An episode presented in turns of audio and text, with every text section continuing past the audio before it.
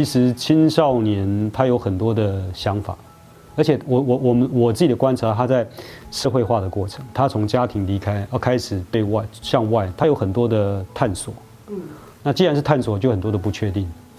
那他有，所以他非常在意同才的看法，非常在意就是信任的问题。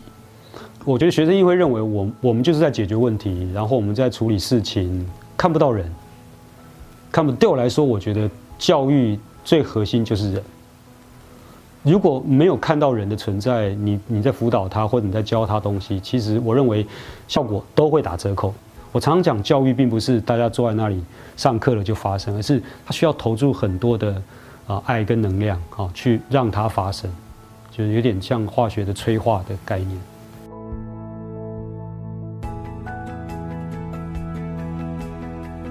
听的听的方法有很多啊，比如说，其实像我会做一些设计，比嗯让孩子去写出他心中的想法，啊，那我就会比如说像周记、像作业，或者像我，我每次带一个新班，我会给他们写一张卡，好，那个卡就是比如说他的基本资料、出生年月啊，甚至连血型，好，他的梦想，那这个一定要写，就是他的梦想，那我就可以拿这些跟他谈，跟他聊。我觉得这个对我的影响就很大。我要看到孩子的生命，而不是看到他的表象资料。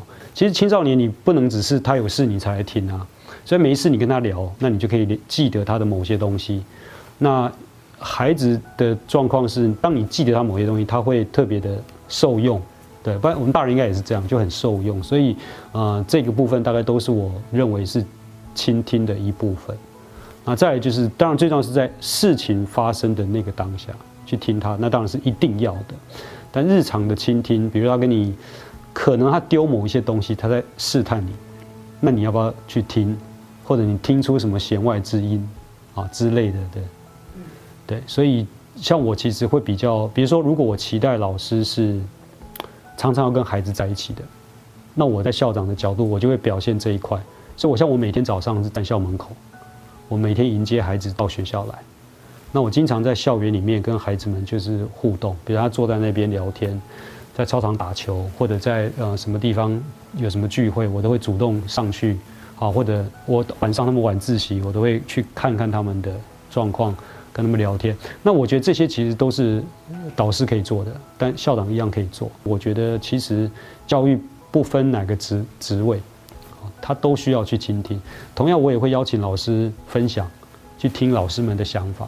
所以，等于是把呃这个呃原则运用在不同面向，可是其实是一样的。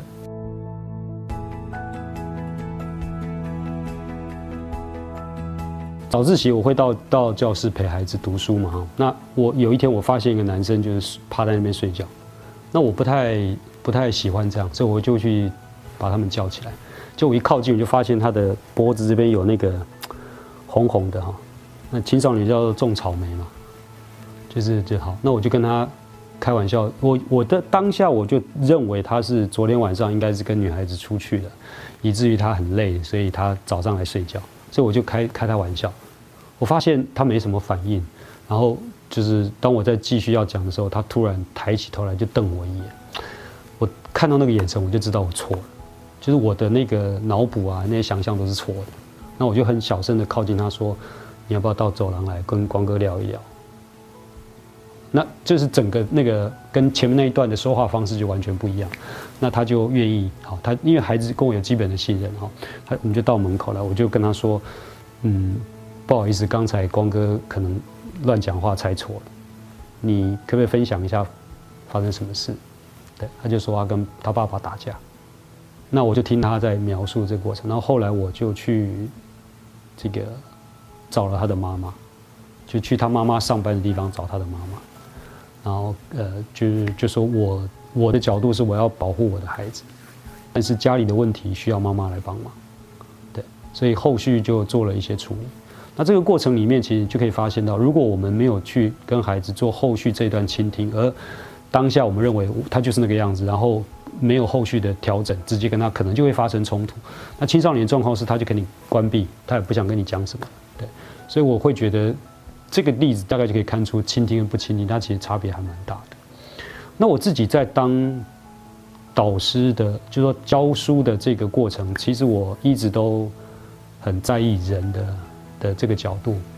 我一直认为，看到人，懂得去听人们的想法，感受他的情绪是蛮重要的。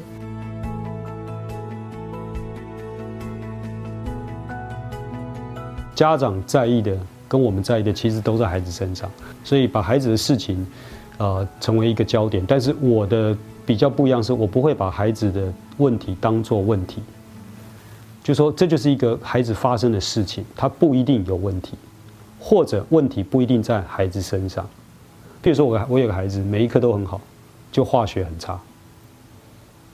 其实那也没差，他也是可以考上台大。可是他就是很不快乐，压力很大啊！为什么？因为爸爸妈妈一定要他考上医学系，所以他的问题显然我认为不在这一科，就在其他的问题上面。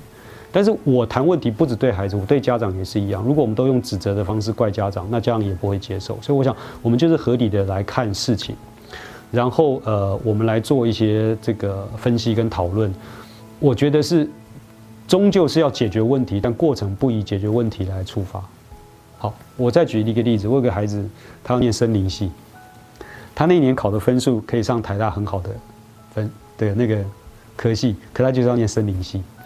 后来我就就说你那个单志愿单都不交来啊，说他说我妈妈就不签名啊，因为不让他念森林系嘛。后来就把妈妈找来，妈妈就说从小我带他参加营队、科学营队、生物营队、昆虫营，我就是要让他念。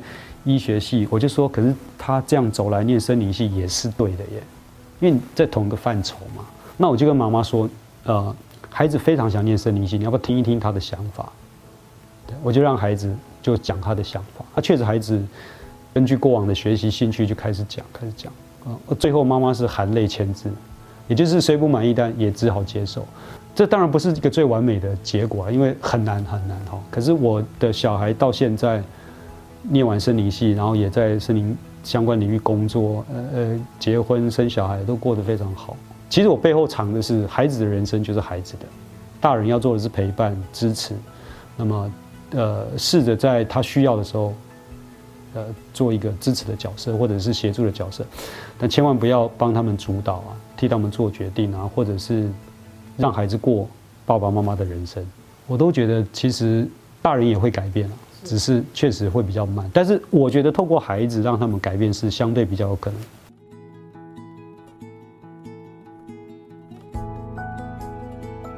我我觉得第一个是经验这个问题，就是我们通常会会反思我们过往的经验，但经验它会给我们很大的呃限制，啊，就说我们的每个人都有经验，可那经验毕竟就是有限，好，所以经验可以参考，但是。也要注意他给我们的限制，对。第二个是我觉得正向非常重要。我觉得教育无论如何一定要带来正向的希望，每一个孩子都有都有可能成长跟进步的可能性。所以呃，我们如果可以这样想，当孩子发生的各种事情，我们先想到如何帮孩子成长。所以我常跟孩子们讲，有时候我们做的不一定好，可是当我们努力往好的方向走的时候，那其实就是好。我们没有办法一步到位，或每件事都做得非常好，所以不必追求完美，而是在走向更好的路上。所以第三个我要讲的是，就是觉察自己的情绪状态，然后有的时候是我们自己想象的情绪啊，比如像我刚才讲那个孩子啊，一定又发生什么事，那是我们的想象，但未必是发生的。所以情绪的觉察跟接纳，然后再去调整它也是很重要。所以长期以来我都提醒我自己，孩子的问题，第一个想到不要处罚，不是想到处罚，而是想到孩子的。情绪，孩子可能针对什么样的的的事情或什么想法，然后把它理清楚，让孩子们自己去做反思。那第四个，我想以学生为中心，这是我觉得很重要的，包含到当你面对学校的行政规校规，当你面对家庭的时候，站在老师立场，我可以做到什么地方？我觉得以学生为主体，可以让我们清楚该承担的、该放手的、该放下的，会很清楚。然后另外就是。生命长期累积，那个清大的彭明辉教授写一本书，就是生命是长期的持续累积。